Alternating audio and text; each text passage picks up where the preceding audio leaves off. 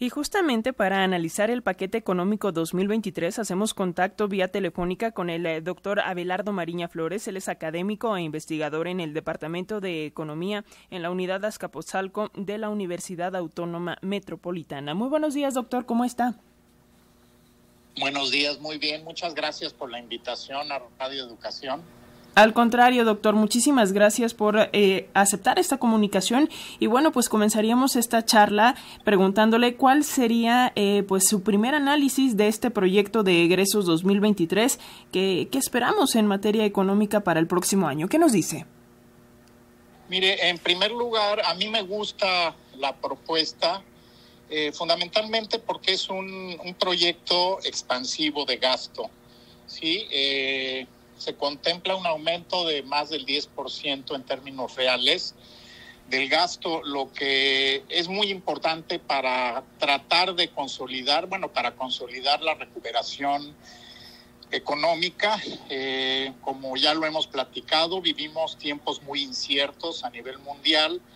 La salida de la crisis sanitaria de COVID no ha sido fácil, ni en México, ni en ninguna parte del mundo. Y bueno, este año por lo menos eh, va a haber ya crecimiento, no muy elevado, ¿sí? Eh, la inflación, aunque está presente como parte de un fenómeno mundial, también pareciera que empieza a ceder. Entonces, eh, yo creo que es muy importante este aumento en términos reales del, del gasto, porque eso va a consolidar eh, las variables macroeconómicas eh, de nuestra economía. Eso en primer lugar. En segundo lugar, lo que me gusta es justamente que el gasto está enfocado ¿sí? a, a segmentos dentro de la estructura de gasto que, como bien se señalaba el secretario de Hacienda, sí apuntan a la resolución de los grandes rezagos que tenemos en, en nuestro país.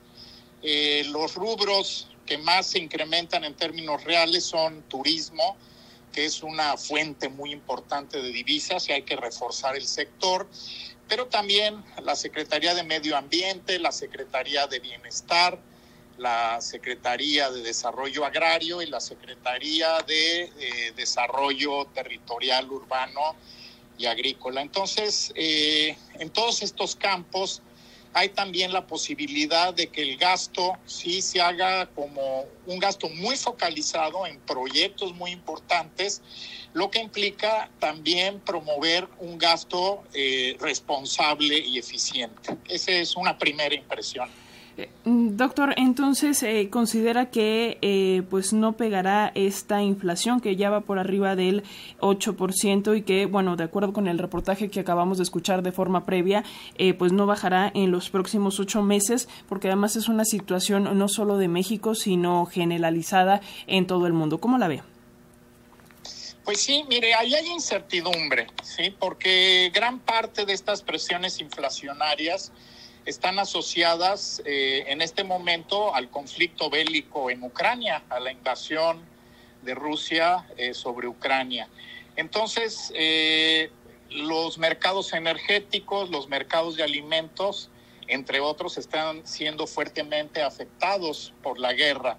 Entonces, yo creo sí que habrá una tendencia hacia la estabilización de la inflación en los próximos, bueno, en lo que resta del año.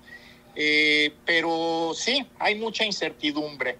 Eh, creo que las previsiones de las variables macroeconómicas, que son eh, uno de los fundamentos de este proyecto de presupuesto, sí, son bastante razonables, ¿sí?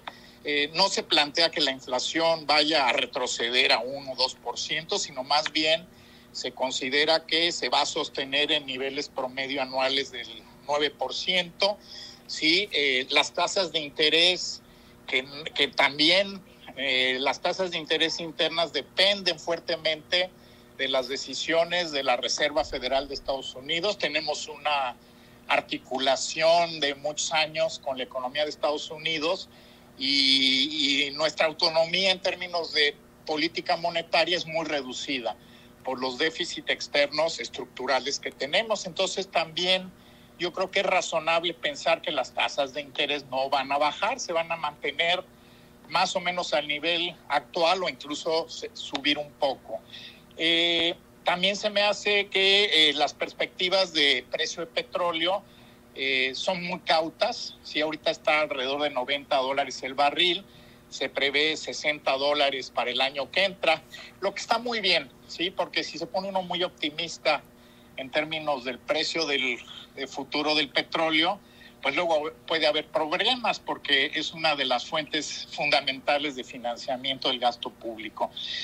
Entonces, dentro del marco de incertidumbre general que hay en la economía mundial, eh, yo creo que las perspectivas son razonables, no son ni optimistas, tampoco son pesimistas, pero sí, vamos a tener que estar en todo el mundo eh, siguiendo la coyuntura, a ver qué nuevos eventos suceden eh, que puedan afectar estas variables macroeconómicas. Doctor, agradeciéndole mucho estos minutos para las audiencias de Radio Educación em, en este proyecto de egresos 2023, ¿cuáles cree que puedan ser las discusiones que se den? Vaya, y si hay margen para negociar, para modificar lo que eh, pues ya se está planteando. ¿Cómo la ve?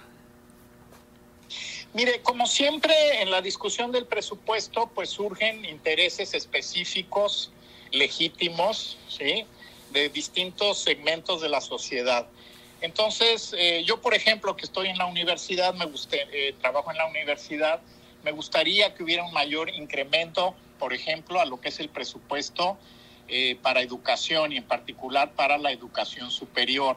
Entonces, ese es un elemento que yo creo que va a entrar en discusión. ¿sí?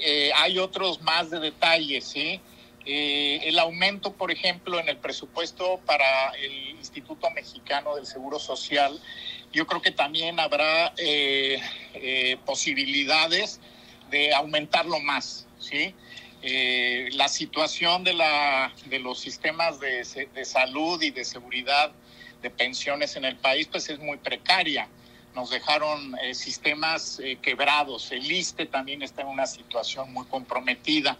Entonces, eh, si bien yo creo que la orientación de la propuesta de presupuesto es correcta, pues hay estos elementos que los distintos segmentos afectados, interesados, pues procurarán lograr mayores incrementos, ¿sí? En estos rubros particulares.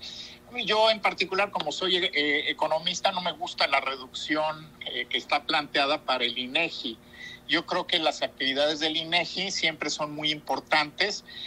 Debo de conocer a detalle ¿sí? cuál es eh, la propuesta en específico para el INEGI. Pero bueno, son ese tipo de detalles que yo creo que hay márgenes de maniobra y mientras haya argumentos, pues sí se puede modificar la estructura general, pero a nivel de detalle. Pues ahí está, doctor Abelardo Mariña Flores, académico e investigador en el Departamento de Economía en la Unidad Azcapotzalco de la Universidad Autónoma Metropolitana. Muchísimas gracias por esta charla, por estos minutos para las audiencias de, la radio pública y le enviamos un fuerte abrazo. Muchas gracias y un saludo a todos sus radioescuchas y estamos en contacto. Claro que sí. Muchísimas gracias, doctor.